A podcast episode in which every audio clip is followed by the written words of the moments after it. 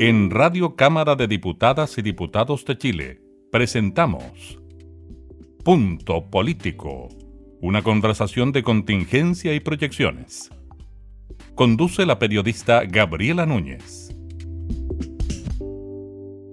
¿Qué tal? ¿Cómo están? Bienvenidos a un nuevo programa de Punto Político. Conversamos con nuestros jefes, subjefes de comité sobre el trabajo legislativo, sobre todo en estos tiempos de pandemia. En esta oportunidad nos comunicamos con la subjefa del comité del Partido por la Democracia, la diputada por el distrito número 19, Loreto Carvajal. ¿Cómo está, diputada? Muchas gracias por recibirnos. Muy buenos días, eh, Gabriela. Un gusto estar nuevamente en este programa interesante a propósito de quienes llevamos la conducción de los comités políticos que son parte tan relevante la toma de decisiones, sobre todo ¿cierto? a nivel legislativo. Así que muchas gracias por esta invitación. Gracias, diputada. Y eso es súper importante para nosotros darlo a conocer, diputada, porque quizás el trabajo legislativo propiamente tal no se conoce por parte de la ciudadanía y hay un montón de decisiones que se tienen que tomar para el funcionamiento de la Cámara de Diputadas y Diputados y que pasan precisamente por reuniones de comité donde participan los jefes y subjefes de bancada, ¿no? Así es, bueno, la gente desconoce un poco la estructura más interna, más íntima de cómo es el, trabajo legislativo. La verdad que si uno, eh, bueno, conoce que somos 155 diputados y diputadas, la verdad que sería muy difícil la conducción y la toma de decisiones en cuestiones a veces tan trascendentales como ver cuáles son las prioridades legislativas que hay que obviamente tener en cuenta para una semana dentro de tantos proyectos que están justamente ahí y que obviamente luego de las urgencias, que es a quien le corresponde ser al Ejecutivo derivarle, es decir, la tramitación en primera, en primera fase o con más prioridad, pero además ¿cierto? la estructura de cuáles van a ser las temáticas o los proyectos que están con una urgencia y que algunas deben eh, ser priorizados a propósito hoy día de la pandemia también. Entonces, esa decisión que sería muy difícil de tomar si lleváramos ¿cierto? una discusión a los 155, se toma justamente a través de la estructura que se llama jefe de comité que está integrado a lo menos con siete parlamentarios de cada bancada. Dependiendo del número de diputados, hay obviamente eh, muchos comités. Tenemos acá, eh, por supuesto, los comités más grandes, a propósito del número de diputados, como es Renovación Nacional, la UDI, dentro de la oposición, el comité del Partido Socialista, el que tiene numéricamente más diputados, 19, y obviamente el diputado y el comité de diputados y diputadas del PPD, del cual yo soy su jefa, tenemos hoy día ocho diputados y cuatro eh, diputadas y cuatro diputados. Así que a través de esa estructura que se llama, ¿cierto?, comités, es justamente donde se toman las decisiones, cómo aprobar la tabla de la semana, cómo incorporar algunos proyectos que a juicio de nuestros, eh, obviamente, comités son prioritarios, cómo incorporar algún proyecto que debe ser visto de manera urgente, aunque tenga su urgencia o que se deba relevar su discusión de manera inmediata. Es decir, esas decisiones que en conjunto con la mesa, es decir, con el presidente y quienes la integran, pero además, actuando como ministro de Defensa secretario general, da cuenta obviamente del training, del timing y todo lo que significa, ¿cierto?, la, el andar y sobre todo el, el camino que debe recorrer eh, los proyectos de ley a propósito de su discusión en sala y posteriormente cierto avance. Sí, diputada Loreto Carvajal, cuesta mucho coordinar las urgencias, por ejemplo, que pone el Ejecutivo con lo que el Parlamento, la Cámara considera que es más urgente para el país, cómo finalmente se llega a un consenso, porque sabemos que en este régimen presidencialista las urgencias las pone el Ejecutivo, pero nos imaginamos que también hay otras iniciativas igual de urgentes o más urgentes que son consideradas por ustedes y que también las quieren poner en la tabla de la semana. Bueno, esa es una, es una gran pregunta que no todavía obviamente cuesta eh, responder. Lo digo así porque muchas veces el interés legislativo es uno y el interés del Ejecutivo es otro. En pocas ocasiones ha habido, digámoslo claramente, eh, una, un objetivo que sea a lo mejor consensuado en ambos. En general tú lo dices bien, el presidente de la República en nuestro sistema tiene obviamente la, la potestad, la competencia para declarar él únicamente las urgencias que tienen los proyectos de ley. Es decir, en este caso, si el presidente declara que un proyecto tiene suma urgencia, eh, es el que se pone y antepone cualquier otro proyecto que esté incluso discutiéndose, es decir, las sumas de urgencia que son, en este caso, cierta competencia del Ejecutivo, del presidente de la República, lideran y son prioritarias respecto a cualquier otra materia. Es decir, tenemos ahí un proyecto con su urgencia, los demás quedan en espera y tenemos que discutirlo de manera inmediata. Y muchas veces los diputados y diputadas tenemos interés en determinados proyectos. Nos pasó en el COVID muchas veces, donde queríamos, por ejemplo, avanzar en un proyecto que eh, dara los intereses, por ejemplo, de los insumos o de los servicios básicos. Y ese proyecto muchas veces no avanzó a propósito que el Ejecutivo presentó un nuevo proyecto al cual le dio su urgencia, o proyectos que vienen de arrastre y que a propósito, ¿cierto?, de eh, los diputados o diputadas muchas veces del oficialismo que son de gobierno, presentan proyectos y el gobierno prefiere ese proyecto darle su urgencia, dejando, ¿cierto?, en espera el resto de los proyectos. Eh, cuesta coincidir las dos instancias, pero en general eso es bueno que la gente lo conozca. Mm. No depende del Parlamento, del Congreso, la Cámara de Diputados, exclusivamente la, el, el, avance de los proyectos. Eh, depende básicamente de la urgencia que el gobierno le pone y en eso obviamente hay un retardo. Muchas veces hay una crítica que es eh, de pronto un poco injusta respecto al avance, porque obviamente los proyectos además que son de financiamiento, por ejemplo, que requieren recursos, son de exclusiva competencia del presidente y obviamente en ese sentido, aparte de la competencia financiera y además una competencia en el trámite, en la rapidez que deben tener esos proyectos que también obviamente decanta en el Ejecutivo y no en el Legislativo.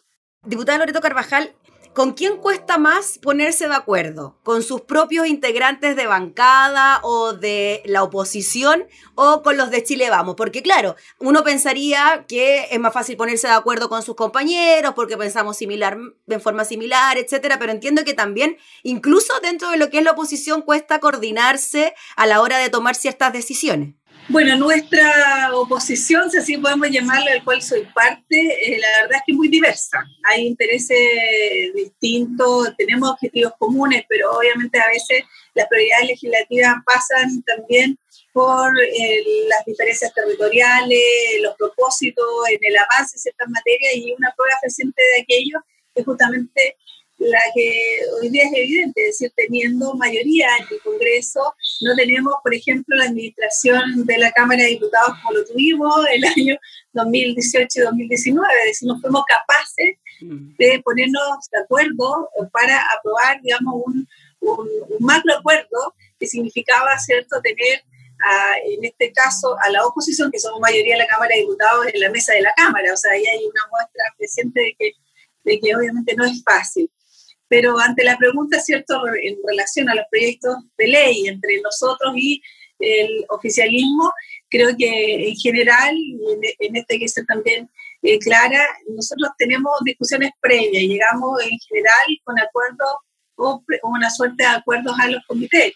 Pero nos enfrentamos muchas veces al oficialismo, que también tiene un número importante de ciertos integrantes, en donde muchas veces se contraponen y ahí la discusión eh, es muy compleja porque mm. hay necesidades que a veces requieren de una unanimidad, es decir, que todos estemos de acuerdo y basta que un jefe de comité, ¿cierto?, del oficialismo no dé el acuerdo y no podemos avanzar en determinados proyectos que aún, a juicio nuestro, son importantes para todos y todas, eh, se estancan, obviamente, y eso genera una discusión que es más de fondo. Entonces, en los estricto, Diputada, y en estos tiempos de pandemia, que hemos visto una situación del país bien crítica, tanto en lo sanitario como en lo social y también en lo económico, ¿cómo calificaría usted el trabajo en el Congreso? ¿Ha sido más intenso, más duro? ¿Ha costado más ponerse de acuerdo? Hay proyectos que son súper urgentes, que de todas maneras se demoran, hay otros que salen con mayor rapidez, pero la mayoría de ellos, por lo menos durante estos últimos seis meses, han tenido que ver con el COVID. Entonces, además tienen una adicional. Bueno, ahí hay una, digamos, una idea que fue sumamente, digamos, eh, consensuada, pero además una unidad de propósito que todos tuvimos la vista tener y que era dar prioridad absoluta a todos aquellos proyectos, obviamente que tuviesen su origen tanto en la Cámara o por mociones parlamentarias, eh, que fuesen exclusivamente relacionados con la pandemia. Y en eso hubo un, un marco de acción que, no hemos renunciado porque hoy día seguimos en pandemia, tenemos una necesidad urgente de legislar y obviamente el Ejecutivo en consecuencia también todos los proyectos son en esas materias. Recordemos lo que ocurrió principalmente con los bonos, con los subsidios, con las ayudas que sucesivamente se han ido entregando, que requieren obviamente de iniciativa del Ejecutivo, como el bono COVID, como el ingreso familiar de emergencia, como eh, las distintas ciertos recursos que hemos tenido que eh, discutir en la Cámara a propósito de las propuestas del Ejecutivo para estas materias. Y en ese sentido yo creo que ha sido muy importante, sí, algo que, que obviamente la gente desconocía y que fue a propósito del proyecto de ley, que fue una moción parlamentaria, y que asumimos, yo lo asumo como propio porque fui autora de una de esas mociones y que tenía que ver con el retiro del 10% de los fondos de la AFP. Era un proyecto que obviamente nacido eh, por una moción parlamentaria, pero que tuvo un fuerte rechazo por parte del oficialismo, del gobierno, ¿cierto? de los parlamentarios de gobierno que se oponían a priori a que esto ocurriera. Entonces hago este punto porque yo siento que hubo un antes y un después respecto al trabajo legislativo a propósito de ese proyecto. Y bueno, a propósito de las condiciones, la gente en sus casas miró como nunca, se dio a la tarea de seguir la discusión legislativa. Tuvimos más rating que nunca, diputada, tuvimos más rating que nunca. El rating en la Cámara de Diputados, es decir, pudo conocer a lo mejor por las mismas condiciones lo que significa el trabajo legislativo, es decir, estar allí eh, por horas eh, bien largas a propósito de discutir a la par las comisiones. Era impresionante porque obviamente la gente a uno le tuteaba o bien eh, le whatsappeaba a distintas localidades y estaba muy interesada por el fondo del proyecto, digámoslo, no por el trabajo legislativo, pero por añadidura, tuvo que conocer esto, lo que significó obviamente un interés mayor, pero un reconocimiento que yo soy muy honesta, no habíamos visto. Mm. Pero a propósito de, ese, de ese, digamos, proyecto, obviamente eh, hace que nosotros también tengamos eh, a la vista que cuando hay interés, cuando hay sintonía respecto a los proyectos, obviamente la gente percibe de una manera eh, mejor y más informada el trabajo legislativo. Y en ese contexto creo que ha sido muy, muy importante decir que nosotros hacemos el trabajo intensamente, que muchas veces eh, no coincidimos con el Ejecutivo en los tiempos. Nosotros hubiésemos querido, ¿cierto?, que más allá esta sucesión de bonos, de subsidios, se hubiese avanzado tal vez sobre un salario universal a propósito por la pandemia, por más tiempo, eh, que no tuviésemos lo que ocurrió hace dos días atrás, una propuesta del Ejecutivo de un aumento del salario mínimo, mínimo de 1.500 pesos. Entonces, creo que ahí obviamente no va a haber, ni va a ser posible que haya un acuerdo eh, de manera inmediata ni que se generen condiciones. Eso obviamente atenta contra eh, la dignidad de las personas que son hoy día, 900.000 personas que reciben, trabajadores que reciben en Chile el sueldo mínimo, más del 20% son mujeres. Es decir, allí hay también una confrontación, confrontación, comillas, legítima entre la propuesta o la apuesta de un ejecutivo que hoy día no sintoniza, que no entiende, que a lo mejor no dimensiona lo profundo de esta crisis y la necesidad que existe detrás de los trabajadores y trabajadoras, y que obviamente se encuentra con un, eh, un parlamento o una Cámara de Diputados que obviamente responde con fuerza y, obviamente con un rechazo absoluto a este tipo de propuestas. Entonces creo que ahí no hay posibilidad de conciencia, sí. avanzamos rápido, tramitamos, nos, nos reunimos eh, como comité, como bancada de oposición, con el Ejecutivo, con el ministro de Hacienda en este caso, pero los avances obviamente no van a ser mayores si existen estas propuestas que obviamente no se condicen en nada con la realidad ni la necesidad de los chilenos y chilenas. Sí, diputada Loreto Carvajal, usted mencionó un tema bien importante que es estar en sintonía con la ciudadanía y proyectos como el 10%, el postnatal de emergencia, eh, se me vienen a la cabeza esos ahora, quizás dan cuenta de aquello. ¿Usted considera que la gente, la ciudadanía, está percibiendo aquello que los parlamentarios se la están jugando para finalmente dar respuesta a las necesidades y esto se refleja en una aprobación, por ejemplo, del 10% que contó con votos de oficialismo y oposición y resulta que ahora, diputada, digamos las cosas como son. De todos lados están diciendo que el retiro del 10% fue una súper buena medida, que activó la economía, que ayudó a las ventas, las ventas del comercio aumentaron y así suma y sigue. Bueno, es como te decía hace un rato, cuando la gente percibe que hay una eficacia, una rapidez, que hay una sintonía, que muchas veces, y esto hay que decirlo, nosotros lo recogemos, lo, lo estructuramos y lo canalizamos a través de los proyectos de ley, pero bueno, el trabajo rápido, las comisiones, si no hay voluntades del Ejecutivo en un sistema como el nuestro, suprapresidencialista, donde además no podemos determinar el recurso ni mucho menos, entonces obviamente que si existe esa eh, mancomunidad y ese trabajo conjunto de responder a la necesidad, escuchando el Parlamento, escuchando a, a la ciudadanía y haciendo el, el proyecto del retiro del 10% es un ícono en esto.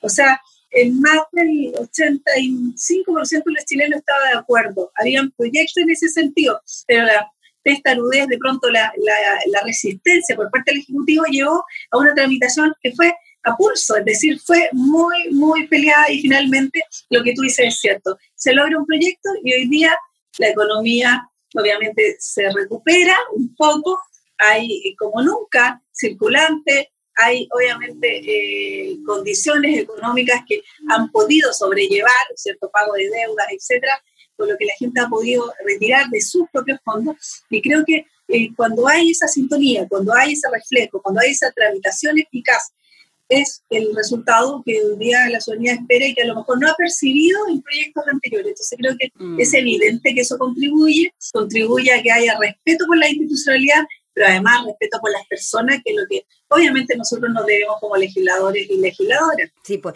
diputada, finalmente no le puedo dejar de preguntar por su zona, por su distrito número 19, que incluye comunas, entiendo, diputada, que están en cuarentena, otras que no. ¿Cómo evaluaría usted el paso del COVID por su región, por su zona? Mira, yo creo que la, la evaluación eh, sigue siendo, a mi juicio, en mi caso, en la región de Ñuble y Biobío, eh, bien brutal. Yo la encuentro que ha sido lenta en, las respuestas. No es menor que luego de siete meses recién, por ejemplo, la eh, región del Biobío, a propósito de tres semanas atrás, tengamos una cuarentena en toda la región.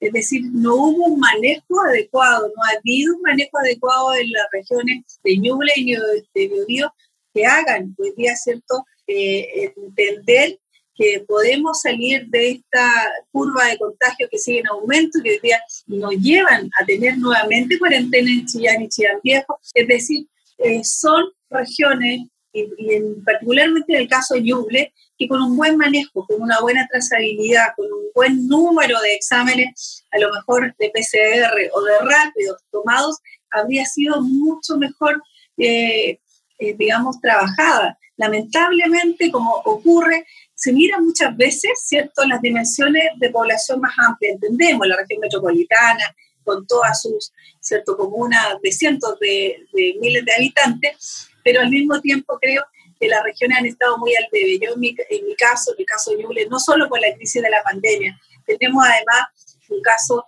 eh, de una mujer, eh, Carolina Fuentes Busto, desaparecida por más de 60 días, en donde sus resultados son inciertos en donde obviamente eh, la situación de violencia de género es muy fuerte, entonces se cruza con esta pandemia de la violencia, que a propósito también tuvimos una sesión especial este miércoles, eh, Usted la convocó, ¿no? Usted la convocó esa sesión. Así es. Entonces digo, si sumamos la pandemia, si sumamos el mal manejo sanitario que ha habido, si sumamos además la escasez de recursos, la, los resultados catastróficos en materia económica con alto eh, desempleo, sobre todo en, una condición de ruralidad muy amplia, con eh, poco acceso a la salud, creo que efectivamente hablan de que ha habido un manejo deficiente y sobre todo en regiones importantes como el caso también de Biobío. O sea, no sé, no, ya yo no logro entender cómo hasta hace tres semanas atrás nunca se determinó que hubiese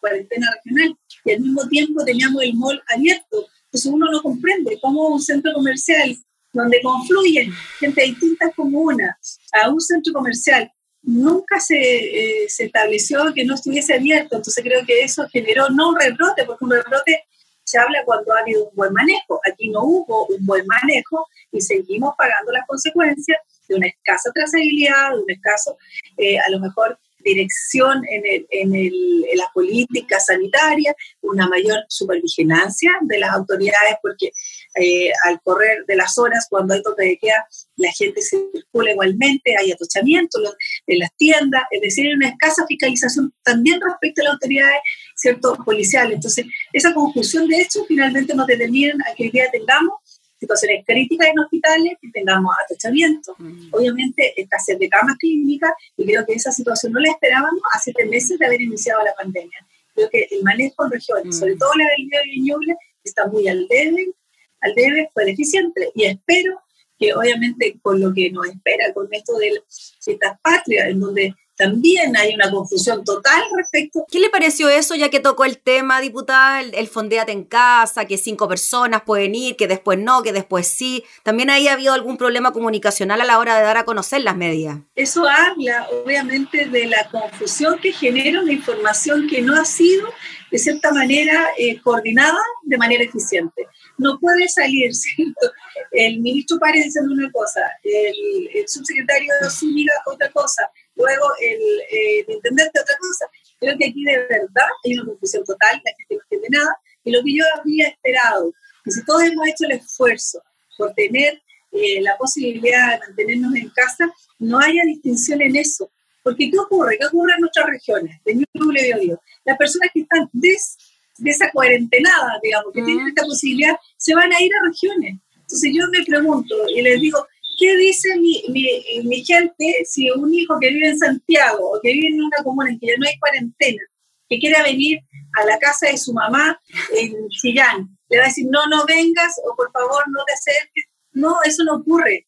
En general, comillas, los sureños somos gente muy acogedora y sobre todo la familia. Entonces, al final, si se provoca esta suerte de apertura, pero además confusa, lo que provoca es que haya obviamente una desentención a la trazabilidad una falta de monitoreo y un riesgo muy grande, sobre todo en las comunas nuestras que son rurales, que tienen mucha vulnerabilidad en todos los sentidos, y en ese caso lo que provocamos es que volvamos a tener más contagios y lamentablemente más fallecidos. No queremos eso y esperemos que esta confusión que hoy día se refleja en la información en las redes, de verdad tenga un fin, sean capaces de ponerse de acuerdo, y de delinear, obviamente, propuestas y más que eso, acciones para todos por igual, sin distinción. Muy bien, pues diputada Loreto Carvajal, le agradecemos enormemente por conversar con nosotros de todos estos temas que son tan importantes también para que la gente conozca la forma en que se desarrolla el trabajo legislativo, cómo se vinculan también con los distritos y con temas nacionales. Así que muchas gracias por su tiempo, que esté muy bien, diputada. Muchas gracias,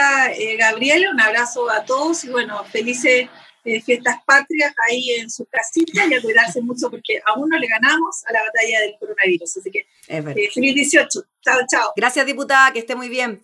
Era la diputada Loreto Carvajal, subjefa del Comité del Partido por la Democracia, en una nueva edición de Punto Político. Nosotros nos encontramos en una próxima oportunidad. Que esté muy bien. Hasta entonces. Esto fue Punto Político, una conversación de contingencia y proyecciones. Radio Cámara de Diputadas y Diputados de Chile, acercando las leyes.